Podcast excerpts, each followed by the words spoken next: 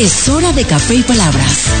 Conociendo más de la política, la economía y la sociedad de Costa Rica y el mundo.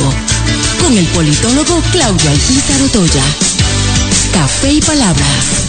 En Radio Actual 107.1 FM. Porque la política sí importa.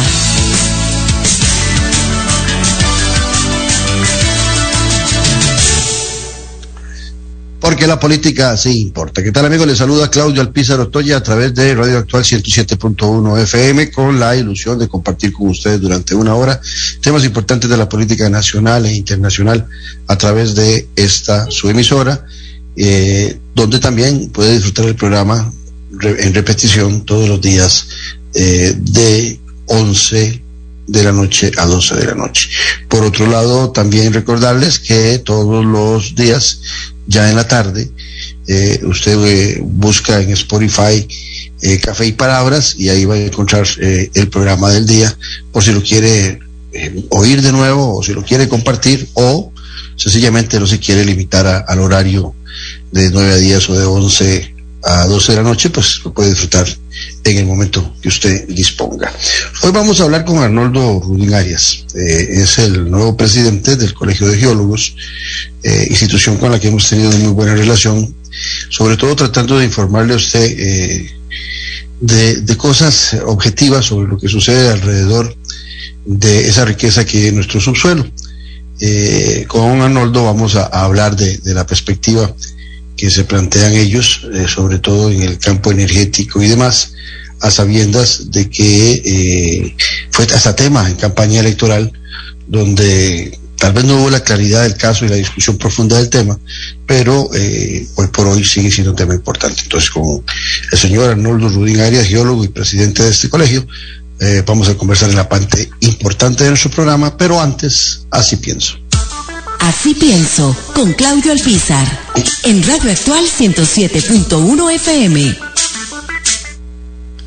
Hace unos pocos días eh, que se inauguró el paso por la rotonda de la bandera, eh, que quedó muy bonito, por cierto, eh, el ministro de Transportes, el ingeniero Rodolfo Méndez Mata, hacía una referencia de las grandes dificultades que va a tener el futuro gobierno eh, en este caso el gobierno de Rodrigo Chávez, eh, por la carencia de recursos y porque la regla fiscal eh, limita mucho la inversión en, infraestructura en nuestro país. Y me llamaba la atención en ese comentario de don Rodolfo que ciertamente él advierte del problema que vamos a tener para generar proyectos para mejorar la infraestructura portuaria, carreteras, etcétera, que se hace desde el Ministerio de Obras Públicas y me llamaba la atención porque es exactamente el gobierno del presidente Carlos Alvarado quien promovió la regla fiscal, una regla fiscal que limita a las instituciones del Estado a poder invertir las cantidades que se requieren. La visión economicista eh, nos ha hecho en mucho eh, castigar la inversión pública en nuestro país desde la perspectiva de la regla fiscal. Inclusive eh, oía eh, a Eli Fensay, diputado electo del Partido Liberal Progresista, el día de ayer, luego de la reunión que tuvieron con el presidente electo, Rodrigo Chávez, decir que salía triste o salía preocupado porque no había encontrado en la propuesta del presidente electo eh, el tema de la limitación de los recursos en el Estado costarricense para el control del gasto. Ciertamente la palabra gasto, eh, no sé por qué, pero la mayoría de los seres humanos cuando nos dicen gasto, nos imaginamos que, el gasto es desperdicio. Pero la verdad es que desde el punto de vista económico, eh, el gasto se refiere a inversión, se refiere a cómo se utilizan los recursos y a cómo se invierten. Creo que estamos cometiendo un error eh, y esa visión economicista de querer amarrar el Estado costarricense a no poder invertir recursos es un boomerang para el ciudadano. El ciudadano que ha ingresado en un espacio permanente de estar atacando, eh, en algunos casos con razón, el uso que se hace de los recursos públicos, ha tomado o ha apoyado decisiones que son en extremis, como el caso de la regla fiscal, para evitar y amarrar el Estado costarricense en su inversión. Entonces el Estado costarricense no solo en infraestructura, tal y como lo dijo don Rodolfo Méndez, que logró desarrollar todo lo que se desarrolló en esta, en esta administración, en infraestructura, porque veníamos de un largo proceso eh, de generación de obras eh, públicas que se maduraron en esta administración y que contaron sin la menor duda, con las habilidades y el conocimiento de Rodolfo Méndez, que ya había pasado por ahí en dos ocasiones. Se pudieron ejecutar, pero los recursos de préstamos o del Estado se pudieron ejecutar. Y cuando don Rodolfo Méndez hace ese llamado y pone el dedo en la llaga sobre eh, la regla fiscal, pues yo me devuelvo en el tiempo, a hace más de dos años, cuando hacía referencia, cuando se discutía de esto, de que la regla fiscal era un balazo en el pie que se estaba dando eh, el Estado costarricense para su inversión social en infraestructura médica y demás. Pues las palabras de Rodolfo Méndez vienen a eh, verificar y a fortalecer esa idea que planteaba yo hace muchos años o muchos meses, alrededor de dos años y medio posiblemente, de ese error de querer controlar en vez de racionalizar controlar el Estado costarricense en su inversión y amarrarlo. Y así están. Por eso las municipalidades brincaron y lograron eh, quitarse de encima la regla fiscal y otras instituciones lo han hecho, porque estamos amarrando la inversión pública. Y si amarramos la inversión pública, por supuesto que cualquier gobierno que tengamos eh, difícilmente va a poder desarrollar lo público que no es de interés privado, que es de interés ciudadano, y seguramente también en el sector eh, privado van a reclamar muchas, muchas ocasiones la necesidad de puertos, de carreteras, de aeropuertos y demás, pero se les olvida que en algún momento determinado, tanto el gobierno de Carlos Alvarado, donde estuvo el ministro Rodolfo Méndez Mata, como los empresarios tuvieron esa visión economicista que sigue permeándose, que es ver cómo limitamos al Estado costarricense a invertir para que las finanzas, el déficit fiscal aparezca en números azules y no en números rojos.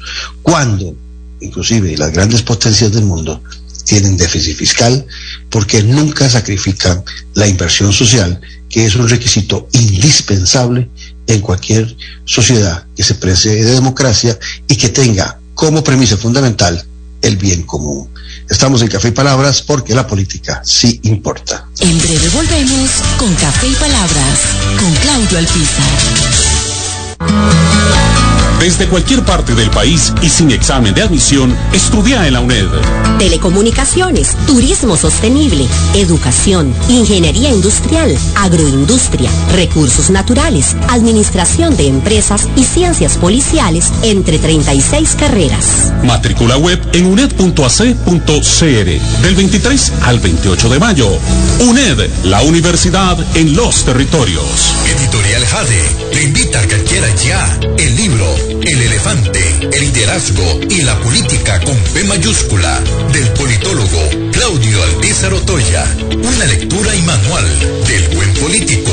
Un libro de consulta para quienes gustan de la política. Costo del libro 8.600 colones. Adquiéralo en la librería internacional. Ahora también en la librería Universidad de Costa Rica. Disfruta de la aventura en familia con tu nuevo MG RX8, el SUV más grande para 7 pasajeros. En la ciudad, la playa o la montaña, Costa Rica es para disfrutarla con el más grande, con el MG RX8, con tracción 4x4, 6 modos para manejo, un gran espacio interior y la tecnología de vanguardia para disfrutar en familia del confort en cualquier terreno. Descubrí el nuevo MG RX8 desde 698 dólares al mes en nuestras sucursales de La Uruca, Curridabat, Multiplaza Escazú o en www.mg.cr. Aplican restricciones. El Chastino Gourmet son la combinación ideal para disfrutar de un excelente menú y poder llevarse a casa esos exquisitos ingredientes de la buena mesa italiana. Te brindamos los sabores de Italia, acompañando excelentes vinos de la campiña europea. Y en el Cestino Gourmet tenés un mercado bien surtido, con finos ingredientes que utilizamos acá para que lleves a casa nuestra sazón y elabores tus platillos a nuestro estilo. El Cestino Gourmet pone Italia en su mesa y en su casa. Le recordamos también visitarnos en el Centro Comercial El Boulevard, local número 18, Huachipelín de Escazú, 2572-1182 en pocas horas. Sí, en pocas horas. Unifique sus deudas y obtenga mayor liquidez. Amplíe o remodele su casa. Viaje donde quiera. Cope Alianza sí le resuelve. Obtenga su crédito en pocas horas. 2785-3000. Nuestra atención es inmediata.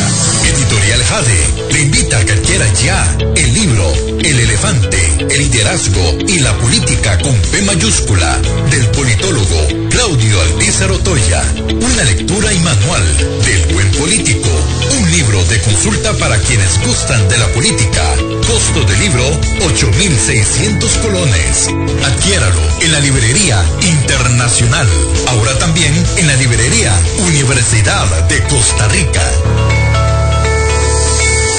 Estamos de vuelta en Café y Palabras con el politólogo Claudio Alpizar. Porque la política sí importa. Eh, aquí está con nosotros eh, el geólogo don Arnoldo Rudin Arias. Arnoldo es el presidente del Colegio de Geólogos, si no me equivoco, desde octubre o de noviembre pasado, y este, estará en su gestión, eh, pues promoviendo los intereses de los profesionales en geología. Arnoldo, primero felicitarte por, por esta designación no había tenido la oportunidad de hacerlo y nada mejor que una felicitación pública. Y por otro lado, este agradecerte la presencia en nuestro programa. Muchísimas gracias, don, eh, don Claudio. Y igualmente, un gusto estar aquí en la radio con todos ustedes que nos escuchan. Este, y también para poder conversar un poco del Colegio de Geólogos, un poquito sobre nuestra posición este, en varios aspectos, yo le llamaría tema país. Este, y contarles un poco de, quiénes somos, ¿verdad? Como Colegio de Geólogos. Ya el Colegio de Geólogos, don Claudio, va a cumplir 50 años el próximo, en el 2023, increíble, 50 años, y que se empezó formando como una pequeña asociación y ahora sí se hizo un colegio de cerca de 500 agremiados. Y inicialmente esas asociaciones ya laboraban y trabajaban para ver cómo, cómo acomodarse, regir este, sus funciones y como colegio poco a poco ahora fue, fue creciendo. Ya ahora también colaboramos en varios aspectos internamente en capacitación de, de nuestros este, agremiados, a que hay cursos en un tema u otro tema, porque todos nosotros como profesionales día a día tenemos que estar capacitándonos. No solamente que salimos de la universidad y ya estamos con listos, ¿verdad? Sino ya el mundo avanza, la tecnología avanza y tenemos que estar capacitándonos. En eso también como colegio este, hemos colaborado y nuestra meta de la nueva junta directiva, que se compone de ya de gente, algunos más avanzados de edad, y hay otro también un grupo de, de gente joven, este, con esa sangre joven que quieren ya también colaborar. Entonces es seguir, seguir capacitando al agremiado. En muchos colegios también la gente dice, mira, qué aburrido, ¿para qué pertenecer a un colegio? Sí. Y eso le digo no solo en los geólogos, sino le aseguro que en el de economistas, en el de médicos, en periodistas, en muchos colegios. Qué aburrido. Bueno, hay que pertenecer porque si no, no me dejan trabajar bien o, no puedo firmar, dicen algunos, solo por eso. Creo que es importante que los colegios este, vayan cambiando. olvidando, perdonando, perdonando, olvidando que un colegio Sí, ciertamente puede ser que amarre a, algunos que no están afiliados a poder trabajar, pero también es cierto que lo que buscan los colegios es defender los intereses del gremio. Así es, importantísimo. Defender los intereses del gremio y es algo en lo que están los colegios. Y, igualmente nosotros como colegio defendiendo los intereses del gremio, también ayudando al gremio, también, como decimos, ayudando a la capacitación día a día, ayudando a, a unir, a que se conozcan. Entonces ahí puede haber una sinergia entre muchos entre muchos colegas. Este, en eso estamos en el día a día. Y también creo que hay una responsabilidad porque fuera de que de pertenecer a un colegio, somos ciudadanos de un país y en ese sentido, como colegio también, nosotros queremos ayudar a impulsar el desarrollo de nuestro país en lo que nos corresponde también. Y sé que lo hacen otros colegios, sé que lo hace el colegio de, de abogados, los médicos también, todos tratamos en esto y nosotros como colegio también cuando llegamos a, a la junta directiva ahora en octubre pasado, que es completamente una junta directiva nueva porque ya por, por periodo a la junta anterior se le venció el tiempo, que ya haya sido renovada y por aspectos del COVID siguió, ahora siguieron el término y ya se le venció. Bueno, es una junta completamente nueva y si tenemos eso en nuestra mente. Queremos ayudar al país, queremos ayudar al señor presidente actual y, sobre todo al que ya viene, que empieza ahora en, menos de 15 días, empieza a funcionar casi en 15, días, Queremos ayudar al nuevo gobierno también a impulsar como impulsadores del desarrollo en este país. Esa es una meta que quedamos y desde ahora más bien este, doy, la palabra ¿verdad? al señor presidente electo y diciéndole, señor presidente, si necesita algo del Colegio de Geólogos, que nosotros también colaboramos en muchos, eh, un ámbito muy amplio ¿verdad? del país. La gente que cree que solamente en minería estamos metidos o, en petróleo, no, gestión de riesgo, este, en la parte vulcanológica, en sísmica, que podemos ayudar en agua subterránea tan importante en el país. En todo estamos involucrados y podemos colaborar y queremos colaborar con el país, don Claudio. en eso que está diciendo Arnoldo Arias, presidente del Colegio de Geólogos, eh, pues eh, esto que estás haciendo también el día de hoy, que es ilustrar al ciudadano, eso lo hacen los colegios y los profesionales. Eh, el colegio y, y aglutina a todos los profesionales graduados a nivel nacional e internacional, nacionales del país, pero no hay la menor duda tenemos una de las mejores escuelas de geología de América Latina. Inclusive muchos de nuestros profesionales en geología, por diferentes razones, eh, desarrollan eh, su trabajo y sus funciones eh, fuera de nuestras fronteras y lo hacen con gran profesionalismo, con gran reconocimiento. El problema en muchas ocasiones es que no, no comprendemos la importancia eh, que tiene eh, el conocimiento y no el, fanatismo con que en muchas ocasiones vemos algunos temas. Y te digo esto del fanatismo y quisiera oír tu opinión, porque en la recién campaña electoral pasada, en muchas ocasiones, porque es un tema muy popular a nivel mundial, el tema de la protección del medio ambiente, eh, sin la menor duda, se empieza a generar en campaña electoral posiciones bastante radicales eh, en, este tema, olvidando también que existen nuevos mecanismos de la explotación del subsuelo y de la necesidad que hay en el mercado mundial de muchos productos que todavía no tienen eh, su sustituto y que aquellos sustitutos que se plantean todavía eh, tienen muchas décadas para, para poder sustituir en su totalidad a esos productos que están pululando. Y que de repente en una coyuntura como la que estamos viviendo hoy, Arnoldo, en esta guerra de Rusia y Ucrania, donde está involucrada una de las naciones más poderosas en el tema del de gas natural y gas licuado y de producción de petróleo, como es Rusia, y los problemas que genera en la comercialización mundial de esos productos, pues se van encareciendo. Y entonces hoy los costarricenses empiezan a padecer el tema del costo de gasolina y otros derivados del petróleo eh, la subida del precio del gas y demás. Y a veces por ignorancia, a veces por tosudez, eh, al ciudadano, no, el ciudadano no se informa y cree que es culpa del gobierno el costo de esos productos que son importados. Entonces, ahí te la dejo para que vos hagas una, una, reflexión al respecto, pues por supuesto que con mucho más conocimiento que el de este servidor, en relación a esa visión que en muchas ocasiones está sesgada de la riqueza que pudiéramos tener y de cómo es muy posible que con las metodologías de hoy en día muchas de esas labores se pueden desarrollar en una forma muy amigable con el medio ambiente. Qué, importante este punto, ¿verdad, este, don Claudio? Sí, no hace muchos meses, bueno, hace poquito, este, en una campaña estaban, se hablaba mucho al respecto. Y es muy fácil decir, bueno, no más hidrocarburos, muy fácil decirlo, no más minería, cerremos todo, a todo nivel, en todo el mundo, no ocupamos. Pero no, no podemos cambiar de la noche a la mañana, ni tampoco en un año, ni en dos años, ni en diez años. Ya viene todo un sistema que ha sido por, por cientos de años por, eh, utilizando hidrocarburos, utilizando productos de la minería. Entonces, no se puede cambiar de un momento a otro. Ahora, mejor ejemplo fue, como usted lo dijo, el problema ahora en Ucrania. y vea que nos ha producido el gran aumento en los combustibles. Y entonces uno diría, bueno, ya usemos otra cosa. No, los motores de la industria, muchos están hechos para de, de hidrocarburos, los carros, pero no solamente podemos pensar, es que todos pensamos solamente en lo que nos afecta casi a la mayoría directamente, que es el carro, el vehículo. No, la industria también. En la industria de la medicina, en la industria en general, se utilizan productos de hidrocarburos. El plástico, por ejemplo, es uno. La medicina. La medicina no es que va a utilizar gasolina, no, no se utiliza gasolina, pero utiliza esos productos en una forma u otra industrial que se utiliza en el campo médico. Este, y en general, entonces, el cambio, que uno diría, bueno, ya, entonces que parémoslo y en 10 años cambiamos. No, no se va a dar un cambio en 10 años, va a durar muchos años.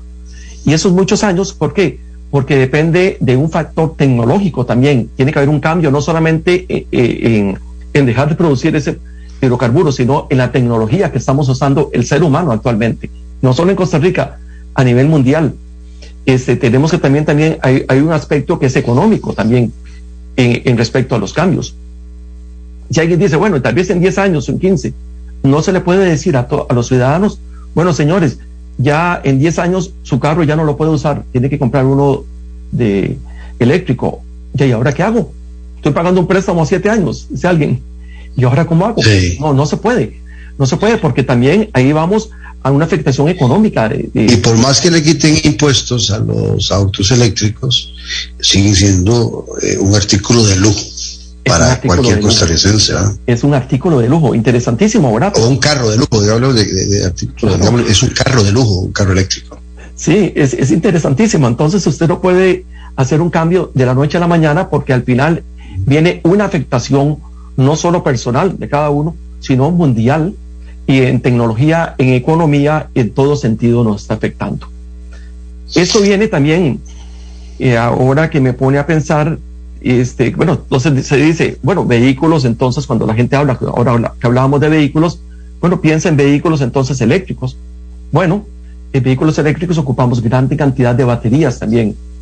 Y muchas de esas se producen de litio, es otro elemento, otro, otro mineral. Y hay que hacer minado también, seguir la actividad minera para extracción de litio. Entonces, todo está relacionado. Es, está relacionado la extracción de hidrocarburos, por un lado. Si no hay extracción de hidrocarburos, bueno, entonces empecemos con vehículos eléctricos. Ah, pero hay que ser minado porque ocupamos litios, entre otros elementos, entre otros minerales que tienen la naturaleza. ¿Y cómo hay que hacer los extraídos? Bueno, hay que ser minado. Una mina de litio en algunas partes del mundo y ahora por todo lado están se da exploración en litio. En todo el mundo están haciendo exploración porque ya saben que eso viene a futuro. O continuará la minería a nivel mundial entonces. me llevas a pensar, Arnoldo, eh, oyéndote en, que se habla, ¿verdad? Y se nos hace casi como de una inmediatez de, que el mundo, y como hay una gran discusión sobre eh, el carbono neutral y el control de las emisiones de gases y demás, Así que se nos dice que a la vuelta de la esquina eh, va a desaparecer el uso, por ejemplo, de, del petróleo como energía. Y cuando vienen crisis como la que estamos viviendo ahora, uno se cuestiona qué tan cierto es eso. Porque vemos a un montón de países, potencias, que se ven afectadas y qué decir países que dependen de esa producción internacional que no tienen de un producto como el petróleo. Entonces uno entra a cuestionarse que cómo un producto que va de salida genera por un conflicto, por una guerra entre dos naciones tan distantes, una, las dos europeas, pero allá hacia el lado de Asia también Rusia, cómo eso puede eh, este, atrofiar tanto eh, el petróleo cuando es un producto que va de salida. Uno se imaginaría, eh, en buena teoría, que son aquellos productos que se están abriendo espacio y si, y si, es que el petróleo ha perdido fuerza, jamás podría estar produciendo la crisis que estamos viviendo que termina generando altos costos y encareciendo eh, los niveles de vida de los países, inclusive ve que la, eh, el sostenimiento que habíamos tenido de los índices de inflación en el Banco Central de nuestro país en los últimos meses se le ha hecho imposible al Banco Central controlarlo por el tema de la crisis petrolera y por el costo del petróleo, por la crisis de entre Ucrania y Rusia.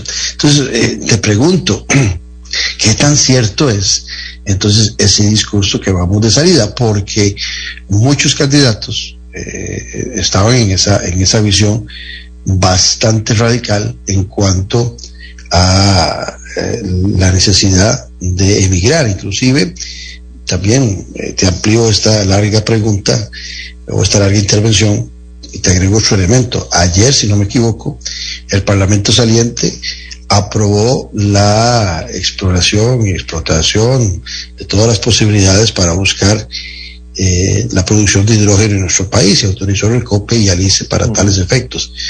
Pero eso tampoco es de la noche a la mañana y llevará décadas eh, la posibilidad de que el hidrógeno sea una fuente energética importante en nuestro país. Entonces, si es bueno explorar esta, estos espacios, ¿por qué nos negamos a explorar otros espacios de nuestro subsuelo? Excelente, don Claudio. También comparto mucho con usted esto. Sí, me parece muy bien que, que bueno, lo que aprobó la Asamblea Legislativa ayer, perfecto que Recope, que el ICE hagan investigaciones y exploración. Es importantísimo hacer exploración. Vayan, es un reclamo como colegio de que no se ha hecho exploración en todo, en una u otra forma. Y exploración también en la tierra es importantísimo hacer, este, porque eso nos va a mantener al día este, con lo que tenemos. Alguien puede decir, ¿hay petróleo en Costa Rica? ¿Cuánto? Bueno, yo no puedo darle el número. ¿Cuánto? Porque falta exploración. Nos faltan detalles al respecto. Y, este, y esa exploración es cara y lleva tiempo también. Cuando hablamos a nivel mundial, y es muy cierto. Entonces ya, ya va saliendo, dicen algunos, este, el uso, ya el petróleo, hidrocarburos ya no se van a usar, dicen algunos. Entonces vamos cambiando. Veamos el ejemplo actualmente. Y ahora nos pone a preguntar, ¿va saliendo realmente? ¿Es la realidad? Y estuve viendo, si no me equivoco, antier ayer o antier, este, un artículo y, ya, y, y me llevó la sorpresa, este, Noruega, uno de los famosos países este, verdes en el sentido de cuidar, eh, eh, cuidar el ambiente, está haciendo el, ejemplo, el ejemplo verde y el, y el, ejemplo de exploración y explotación. Claro, y Noruega está incrementando, y eso fue antier, sí, que estoy en una reunión y me explicaba un noruego, que estábamos con buena gente, y me decía, vea lo que está haciendo Noruega en este momento, aumentando la exploración petrolera. Por algo. Uh -huh. Si lo están haciendo es por algo. No lo están diciendo que a, que a cinco años, lo están viendo a 40 años, a 50 años, cuando uno hace esos trabajos. Uno trabaja a un mediano a largo plazo, no a corto plazo. Exploración petrolera no se hace a corto plazo, es pensando en lo que pasa a un mediano a largo plazo. Entonces, vea qué interesante. Alemania está lo mismo. Y más ahora cuando se da este conflicto que algunos dicen, oh, oh, no podemos depender de un solo país, no podemos depender solo de Ucrania o depender del otro. Tenemos que tener nuestros propios recursos ahí donde me da un poco lástima. Entonces, si veo Costa Rica, que no hemos hecho, no hemos hecho exploración de ninguna forma, no sé si me animo a decir en los últimos 30 o 40 años, este, exploración minera no se ha hecho, no sé si fue en, en 98, en el 2000, la última vez hace 20 años, un poquito más, no se hace en petróleo ni hablar. Entonces, ¿qué significa? Que tampoco no podemos quedarnos atrás. Tenemos que ir, al menos conocer qué potencial tenemos. Hacer exploración no significa que ya estás en explotación, que ya estás extrayendo, no, son dos cosas diferentes. Porque igual la exploración puede definir que realmente los contenidos de X mineral no sean suficientes. Ah, bueno, pero al menos ya sabemos, no tenemos potencial para tal aspecto. No tenemos potencial para X mineral. Pero, pero, pero damos a ciegas cuando no tenemos la, la posibilidad de exploración. Completamente, estamos a ciegas. Y es una lástima, ¿verdad? Que, que, que esto que aumenta, eh, aumenta eh, el valor, ¿verdad? Este, de los recursos de un país, ya no lo tengamos. Hoy día, sí, como le decía, para mí yo no sería muy irresponsable si le digo la, el, el, recurso, las reservas de petróleo en Costa Rica. No, yo no puedo hablarlo porque no lo conocemos. Así es, igualmente, en la parte mineral también nos falta mucho. No puedo hablar yo, este, en la zona norte sabemos que hay un gran potencial, conocemos el, famoso yacimiento que están en la zona norte del país, pero el resto del área hay potencial y vale la pena que como país hagamos exploración. Esa inversión es importantísima. ¿Y qué necesitamos? Una política de gobierno que diga, bueno, queremos conocer, en primer lugar, queremos conocer qué potencial tenemos. Y, hablando de esa política de gobierno, eh, ¿cuál fue, o, ustedes que seguramente le siguieron con más detalle eh, el tema al actual presidente electo, cuál es la, posición que ustedes eh, vieron en el, en el tema de, eh, de esta exploración y explotación? Eh, si, cuando estuve viendo más bien eh, los famosos debates que hubieron por todo lado, el actual, bueno, el presidente electo eh, me llamó la atención que dijo, esos temas hay que estudiarlos, hay que revisarlos. Es decir, no estuvo opuesto a, como sí lo vi en otros candidatos, a decir, no, del todo no queremos, cerremos la parte de exploración petrolera cerrado eh, pues en el caso de la segunda ronda, eh, el candidato de Liberación Nacional estaba eh, totalmente opuesto, con una posición, digamos, que bastante radical en este tema. Don José María sí lideró ese aspecto, ¿verdad? De, no, de no hidrocarburos, e inclusive ya quería hacerlo de rango constitucional. Por otro lado, el señor Chávez, ¿no? Él fue más abierto y dejó la puerta abierta. Y en este sentido, desde acá le decimos, como colegio de geólogos, estamos para poder colaborar este, con, con el futuro gobierno en lo que requiera, en conocimiento, en consulta, en servicio, que podamos ayudarlo. Estamos para ayudar sobre todo a Costa Rica.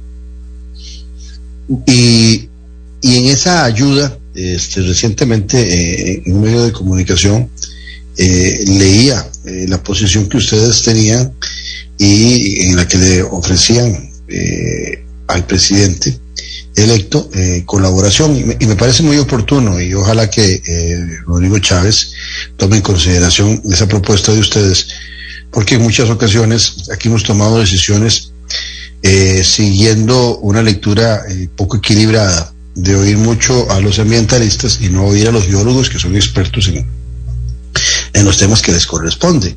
Pero ustedes le decían al presidente Chávez no menospreciar las riquezas naturales de nuestro país. Eh, entonces, sobre ese espacio, eh, ampliemos. Eh, ¿Qué definían o, cuáles consideran ustedes que son esas riquezas naturales que estamos desperdiciando? Este, desde el punto de vista, cuando hablamos de minerales en riquezas, igualmente podemos hablar de hidrocarburos y otras, hasta el agua es una riqueza que tenemos. Desde el punto de vista minerales, tenemos y conocemos, ¿verdad?, que en Costa Rica existen muchos diferentes minerales que podrían ser ayudar a la economía del país hay que pensar, y, mucha gente cree, bueno, es que viene una empresa, se lleva, como dice la gente, entre comillas, se llevan el oro y punto. No, no. Eh, realmente en un desarrollo minero, cerca del 60% de la utilidad queda local, en la zona local. ¿Y a qué me refiero local? Queda en las comunidades aledañas. Uno no puede pensar solamente en salario, no es en desarrollo económico, es el desarrollo de la ferretería, de la gente de la estación de combustible, alimentos, etcétera, que se desarrolla.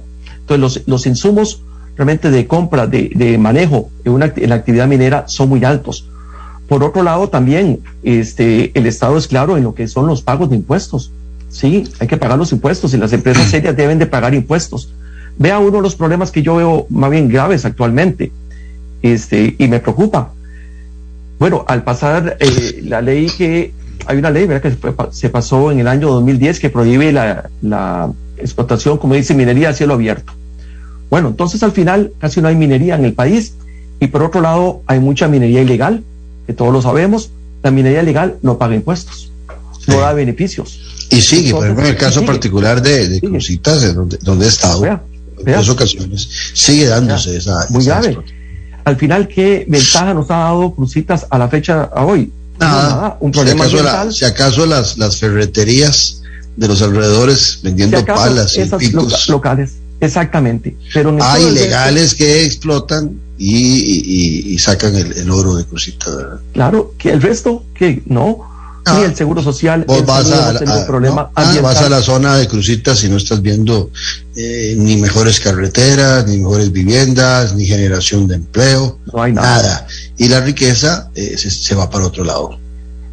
Igualmente puede suceder en otras partes del país. Ahí es donde venimos a decirle al señor presidente, pero veamos en qué podemos ayudar. Pero, pero qué bueno eso, te voy a decir, Arnoldo eh, Rudín Arias, presidente del Colegio de Geólogos, qué bueno eso, y creo que el presidente Rodrigo Chávez los debería escuchar con atención, porque si hay un voto protesta contra el PAC, contra Liberación, contra la unidad, por el abandono de las zonas eh, rurales y costeras de nuestro país, pues mucho de ese potencial eh, natural que podríamos estar explotando está exactamente en esas zonas. Y el presidente electo tiene un gran compromiso con ese voto que es el que le permite llegar a la presidencia de la República. Sí, así es, así es. este, bueno, él, él ve las cosas diferentes eh, en ese sentido, ¿verdad? y, y, la gente, bueno, al final lo apoya, ¿verdad? La gente dice lo apoya porque ya también, creo que de una u otra forma, también la gente está esperanzada en, en, un cambio eh, económico, ¿verdad? A nivel país que nos vaya a beneficiar a todos.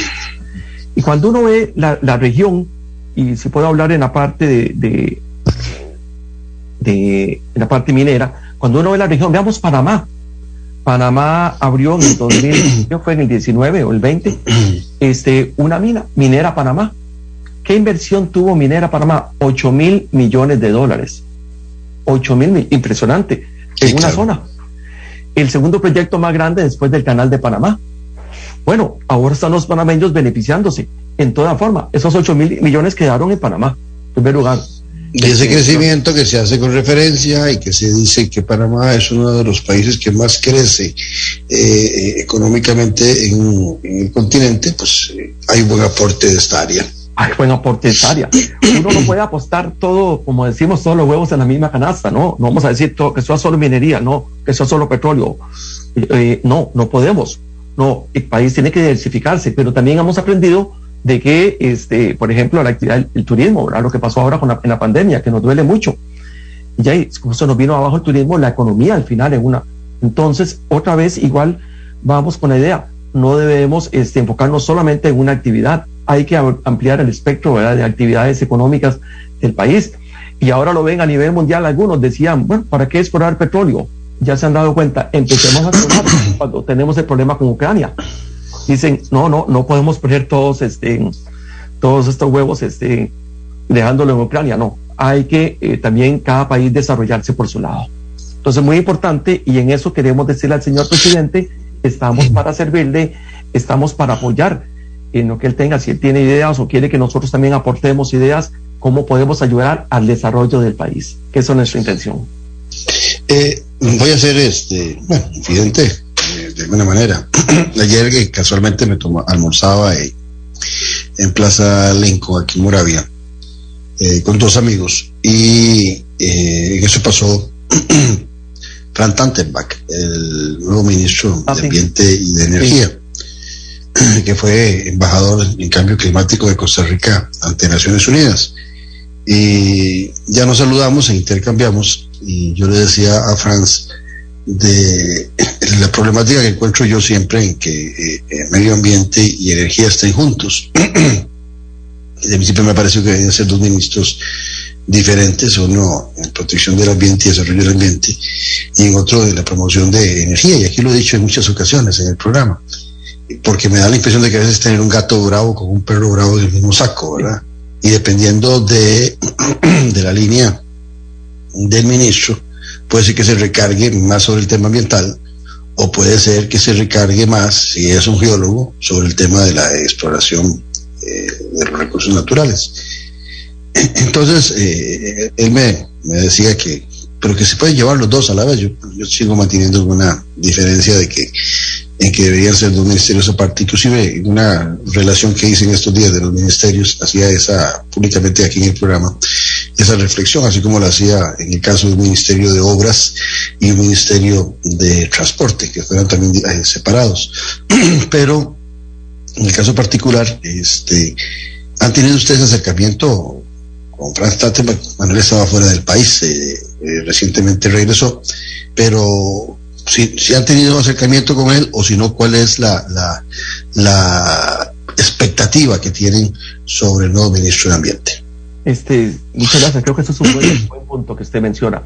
Eh, por supuesto, hemos eh, estado atentos a lo, que fue la elección del, del nuevo ministro de, de, MINAE y este y si nos interesa a corto plazo poder este, reunirnos y conocer a don Frank ¿Por qué? Porque también es el, eh, por un asunto de ley, es el que rige también lo que son aspectos como el colegio geólogo, ¿verdad? Este, En ese sentido. Eh, entonces, sí nos interesa a muy corto plazo poder este, conocerlo y también dar el mismo ofrecimiento que, hemos, que, que le hicimos al presidente en un comunicado, también con el señor ministro. Y se lo estaremos haciendo saber en los próximos días. Porque al final, en una u otra forma, ¿quién rige en un país este, el tema ambiente? ¿Quién rige hoy día, como está la ley, el tema de recursos y minerales? Lo rige MINAE. Que una u otra forma usted podría decir, y ya se ha hablado bastante, está bien que pertenezca a la Dirección de Geología y Minas a, a MINAE. Muchos se dicen no, No, porque realmente MINAE es un ministerio de ambiente y energía. Ese es un tema diferente. Más bien, anteriormente, hace, yo me acuerdo, sí, apenas que era joven, pero se hablaba que pertenecía al Ministerio de Economía. La Dirección de Geología pertenecía al Ministerio, no me acuerdo si se llamaba, este, pero ahora decimos Economía. Creo que en aquel momento Industria y Economía. Entonces sí se ha hablado bastante al respecto. Deberá pertenecer la Dirección de Geología y Minas más al Ministerio de Economía que a donde está hoy día. También eso queda, queda escrito, pero uno, uno lo puede decir, sí, debería ser dentro de la lógica, debería ser, sí, como usted dice, verá poner un perro bravo como otro, que puede, puede, a veces puede haber, verá que no, que no funcione. Pero de todas formas, nuestra intención es sí tener un acercamiento con el señor, el ministro, el ministro electo, que ya entrará en función el 8 de mayo, y poder hacerle nuestro mismo ofrecimiento. Sí, señor ministro, el colegio le ofrece el apoyo. ¿Cómo podemos ayudarlo también como, como un grupo profesional que conocemos de, de, de, muchos aspectos, ¿verdad? Como le decía, geología y el colegio no solamente va por, por la parte mineral, sino también estamos involucrados en muchos aspectos, gestión de riesgo que es muy importante en el país, agua que hay que llevar a todo lado, a todas las comunidades queremos agua y en eso también tenemos un buen grupo de profesionales trabajando entre otras cosas. Conversando con el presidente del Colegio de Geólogos, Arnoldo Rudín Arias, aquí en Café y Palabras, donde la política sí importa. En breve volvemos con Café y Palabras, con Claudio Alpizar. Editorial Jade le invita a que adquiera ya el libro El elefante, el liderazgo y la política con P mayúscula del politólogo Claudio Alpizar Otoya. Una lectura y manual del buen político. Un libro de consulta para quienes gustan de la política. Costo del libro 8.600 colones. Adquiéralo en la librería internacional. Ahora también en la librería Universidad de Costa Rica. Sociopolítica. El lenguaje sencillo y directo. Noches sin tregua. Ahora, Portica Visión. Infórmese y entreténgase de la política con P mayúscula. La democracia se sustenta en la buena política y en un ciudadano bien informado. Noches sin tregua. Escucha a Claudio Alpizar y sus invitados los domingos a las 8 de la noche. Ahora, Portica Visión. Puede seguirnos en vivo por medio del Facebook y en nuestro canal de YouTube. Noches sin tregua. Ahora, Portica Visión. En pocas horas. Sí, en pocas horas. Unifique sus deudas y obtenga mayor liquidez. Amplíe o remodele su casa. Viaje donde quiera. Cope Alianza sí le resuelve. Obtenga su crédito en pocas horas. 2785-3000. Nuestra atención es inmediata.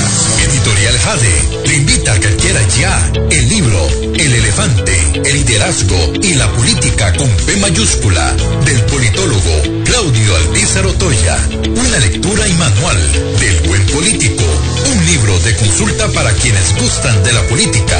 Costo del libro 8.600 colones. Adquiéralo en la librería internacional. Ahora también en la librería Universidad de Costa Rica. Disfruta de la aventura en familia con tu nuevo MG RX8, el SUV más grande para 7 pasajeros. En la ciudad, la playa o la montaña, Costa Rica es para disfrutarla con el más grande, con el MG RX8, con tracción 4x4, 6 modos para manejo, un gran espacio interior y la tecnología de vanguardia para disfrutar en familia del confort en cualquier terreno. Descubrí el nuevo MG RX8 desde 698 dólares al mes en nuestras sucursales de La Uruca, Curridabat, Multiplaza Escazú o en www.mg.cr. Aplican restricciones. Desde cualquier parte del país y sin examen de admisión, estudia en la UNED. Telecomunicaciones, turismo sostenible, educación, ingeniería industrial, agroindustria, recursos naturales, administración de empresas y ciencias policiales, entre 36 carreras. Matrícula web en uned.ac.cr del 23 al 28 de mayo. UNED, la universidad en los territorios. Estamos de vuelta en Café y Palabras con el politólogo Claudio Alpizar. porque la política se importa compartiendo el día de hoy con el presidente del Colegio de Geólogos, el geólogo Arnoldo Rudín Arias. Me llamaba la atención, eh, Arnoldo, en, el comunicado y en el planteamiento que ustedes hicieron en prensa un día de estos, eh, que vos le hablabas eh, y decías que la capacidad de resiliencia del país está relacionada con el ordenamiento territorial y aprovechamiento de nuestros recursos naturales y también hablaban eh, de una visión de gestión de riesgo preventiva y correctiva que permita eh, ese, plantea, ese planeamiento territorial con soluciones y efectos a largo plazo. Eh, amplianos. Bueno, este, en la parte de riesgo es muy importante, es un área interdisciplinaria, pero es sumamente importante para un país, lo que es la gestión de riesgo. Eh, para ponerlo en palabras sencillas, ordenamiento territorial que está relacionado. Entonces, ¿cómo tenemos que hacer el, eh, cómo tenemos que ir pensando en nuestro futuro? Nuestro futuro también se va pensando algunas veces solamente en la parte agrícola, ok, de dónde vienen las, cómo hace la gente para sus siembras, cómo se organiza la gente, a dónde vive, en las zonas planas vivían antes, ¿verdad? Para tener ahí sus, sus áreas de terreno, pero también no se tomaba en cuenta lo que es el riesgo. Entonces, si vemos, este, y que ha venido sucediendo toda la vida y todavía tenemos los mismos problemas, bueno, me dicen las noticias, el río se llevó unas casas en tal zona. Eso me acuerdo desde niño. Y todavía oigo el año pasado, el río se llevó unas casas. ¿Por qué? Porque más bien lo que pasa no es que el río se nos mete, nosotros nos metimos a la zona del río. Eso fue lo que sucedió. Y entonces ha habido falta de ordenamiento territorial, yo llamaría esta falta de ordenamiento territorial no ha habido una relación en el ordenamiento territorial con la gestión de riesgo, entre otras cosas, ¿verdad? Que, que se manejan. Entonces sí podríamos, y en ese sentido el colegio también está para colaborar en todo ese sentido, en ese ordenamiento territorial que creemos que es de suma importancia. No se puede dejar este, de lado y seguir creciendo nada más, vamos creciendo la ciudad cada día más grande. No, así nomás no. Tenemos que ir haciéndola con un orden y en ese orden involucran varios aspectos. Por eso digo interdisciplinaria, ¿verdad? Porque podrán haber otras áreas de, este, también de las ciencias que involucren en ese, en ese crecimiento. Pero el riesgo, y con nosotros como geólogos también colaboramos en esa parte. En ese sentido, nosotros también estamos ahí también para poner, ayudar a poner un orden a este crecimiento, que no lo podemos dejar de lado, don Claudio. Es va, día a día con nosotros. No, no, Ahora, e-, en ese ordenamiento territorial, eh, quiero volver al, tema que te planteaba antes. Eh, hay dos temas importantes. Uno es la lucha contra la pobreza y la riqueza que tenemos, repito, lo dije anteriormente, en zonas rurales y costeras, donde puede haber una gran riqueza mineral en nuestro subsuelo, pero que nos negamos a, a sacarlo y parece que preferimos seguir viviendo con la pobreza en esas zonas. Ahí por la votación que tuvo el presidente Chávez tiene un gran compromiso.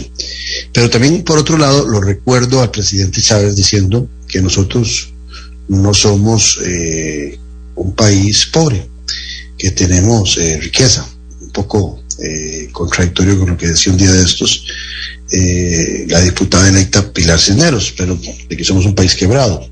Pero si somos un país rico, o si somos un país quebrado, es posible que el buen uso de esta riqueza natural que tenemos en nuestro subsuelo podría ayudarnos mucho a que demostremos que no somos un país pobre, como decía don Rodrigo Chávez, o a salir de esa quiebra eh, que tiene el país según la visión de su diputada eh, Pilar Cineros.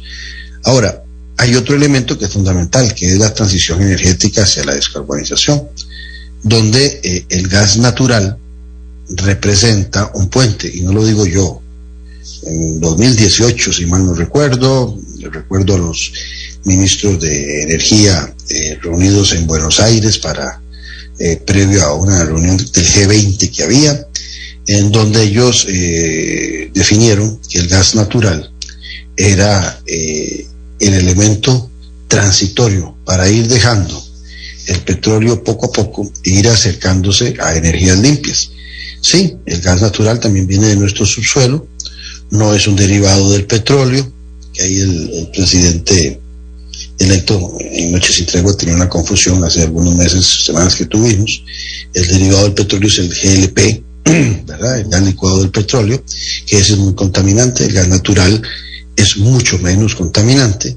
Bueno, eh, el tema del gas natural, eh, algunos lo han planteado de que es muy importante, pero otros dicen de que es muy difícil porque hay que hacer una gran inversión en infraestructura. Pero ustedes este, hablaban en, ese, en esa conferencia de prensa que dieron de lo que podría contribuir el gas natural en el medio ambiente eh, para ir tomando en cuenta ese alejamiento del petróleo. Eh, pero te lo contrasto con lo que otros dicen, de que habría que desarrollar una infraestructura no solamente para transportar el petróleo, sino también para almacenar, eh, perdón, el gas natural, sino también para almacenarlo. Entonces, ustedes que son los expertos que piensan al respecto de esas posiciones alrededor del gas natural. Este, bueno, uno no, no, podemos decir, y yo creo que no podemos decir tampoco, este, bueno, ya vamos a, parar el país, no vamos a hacer, no vamos a pensar a futuro. Sí, hay que ir pensando, hay que ir pensando también, y los cambios son sanos. Este, nos parece que ya hay, todo cambio que se pueda dar en el país en una u otra forma, aprovechando los recursos, este, no está mal. Este, Hay aspectos, por ejemplo, interesantes. Ya él dice, trabaja un poco eh, en esos temas. Por ejemplo, una institución que ya está un poco adelantada en lo que es esos temas de gas. Eh, como le decía, sí, hay, infraestructuras. A veces cuando hay un cambio de tecnología, hay un cambio en, en infraestructura que tiene un costo importante. No se va, no, no, no se puede obviar esa parte. Pero tampoco no, no debemos de obviar y en un sentido de explorar y ver siempre las posibilidades de hacer cambios que puedan ayudar al país. Y no podemos decir, bueno, que sea el petróleo lo único, no, tengamos, ampliemos también. No hay que quitarle el petróleo, porque sería un error decir, ahora todos nos vamos a, energía eólica, a otro sistema de energía solar. No, no podemos quitarle el petróleo desde ahora, porque el cambio de petróleo dura sus años.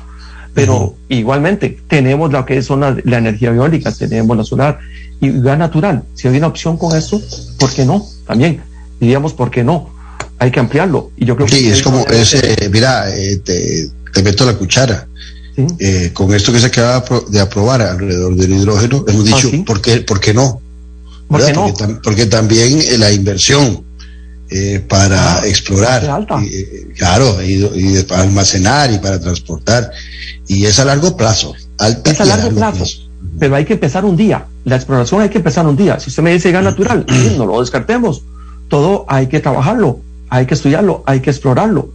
De todo modo, las cosas no vienen de hoy para mañana, no va a ser en el 2023 que tenemos. No dejemos abandonados. es que lo peor de todo, Arnoldo, es que decimos que no, repito, eh, el comentario que hice hace un rato, a ciegas, porque no queremos explorar, y entonces vienen las moratorias y los diputados eh, sintiéndose muy eh, responsables ambientalistamente, son muy responsables económicamente con el desarrollo del país cuando a ciegas le dicen no a una exploración y ponen las moratorias como, como, como, una tapa, ¿verdad? Para evitar que cualquier cosa que esté ahí nos demos cuenta decir, podríamos utilizarlo o no utilizarlo, como que fuera, como que fuera una caja de Pandora, ¿verdad? El, hecho de poner eh, una moratoria. Un gran error. Al final con esta pregunta lo que quiero, y yo creo que, que muy relacionado a lo que he hablado anteriormente, es decir, hagamos exploración. El país necesita que se haga exploración en todo sentido, en, en todas las diferentes ramas de las ciencias hay que hacer exploración.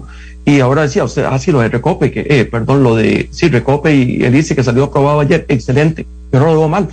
Y sabemos que no es para el otro año, pero para futuro, bien. Y todo, cualquier posibilidad de exploración que hagamos, siempre es bienvenida y siempre es importante, pues aumenta la riqueza del país. Y en eso es lo que queremos nosotros, aumentar la riqueza en el país. Excelente. Bueno, Arnoldo, se nos fue el programa. Yo, yo tendría la, la gran ilusión de que sean escuchados que el Colegio de Geólogos, donde están los expertos, los que saben, y no son los bateadores, sean considerados eh, por el nuevo presidente, por las nuevas autoridades, en este caso también eh, Frank que, que sea más agradable y, después también pueda tener interés en las posiciones que ustedes están planteando. Así es. Muchas gracias, este don Claudio. Muchísimas gracias y nuevamente eh, le ofrecemos a, al señor ministro electo, al señor presidente también electo, nuestro apoyo tenemos un colegio de cerca de 500 profesionales, este, es un colegio pequeño, pero también con gente muy capacitada y como usted lo dijo antes, geólogos de alta calidad profesional y que lo dicen a nivel mundial, lo reconoce a nivel mundial, las instituciones y organismos reconocen el profesionalismo de nuestros colegas en este país. Muchísimas Muchas gracias, Arnoldo. también con los radio oyentes. Muchas gracias. Y a los oyentes, eh, invitarlos para que el domingo a las 8 de la noche nos acompañen en Noches sin Tregua. Nuestro programa de televisión a través de Ética Visión, donde canal que se puede ver en cable y también se puede ver en televisión abierta en el canal 19. Eh, para los que se les complica eh, localizarlo de una u otra forma, eh, igual Noches sin Tregua se transmite en vivo ese día a las 8 de la noche en YouTube y en Facebook Live, el YouTube de Noche Sin Tregua y el YouTube de Ticavisión. Los invitamos, vamos a tener un, buenísimo programa con dos muy buenos analistas como son Ocean Castigo y Robert Beers. Los invito a que nos acompañen el próximo domingo a las 8 en Noche Sin Tregua. Y hasta tanto, aquí a lo de la radio, esperarlos el próximo eh, lunes, arrancando eh, mes, mayo, ya con la Asamblea eh, Legislativa Nueva instalada el día anterior, aquí en Café y Palabras, para hablar de la política que sí importa. Esto fue Café y Palabras, porque la política sí importa, el politólogo Claudio Alpizar Otoya. Escuche Café y Palabras de lunes a viernes a las 9 de la mañana por actual 107.1 FM. Café y Palabras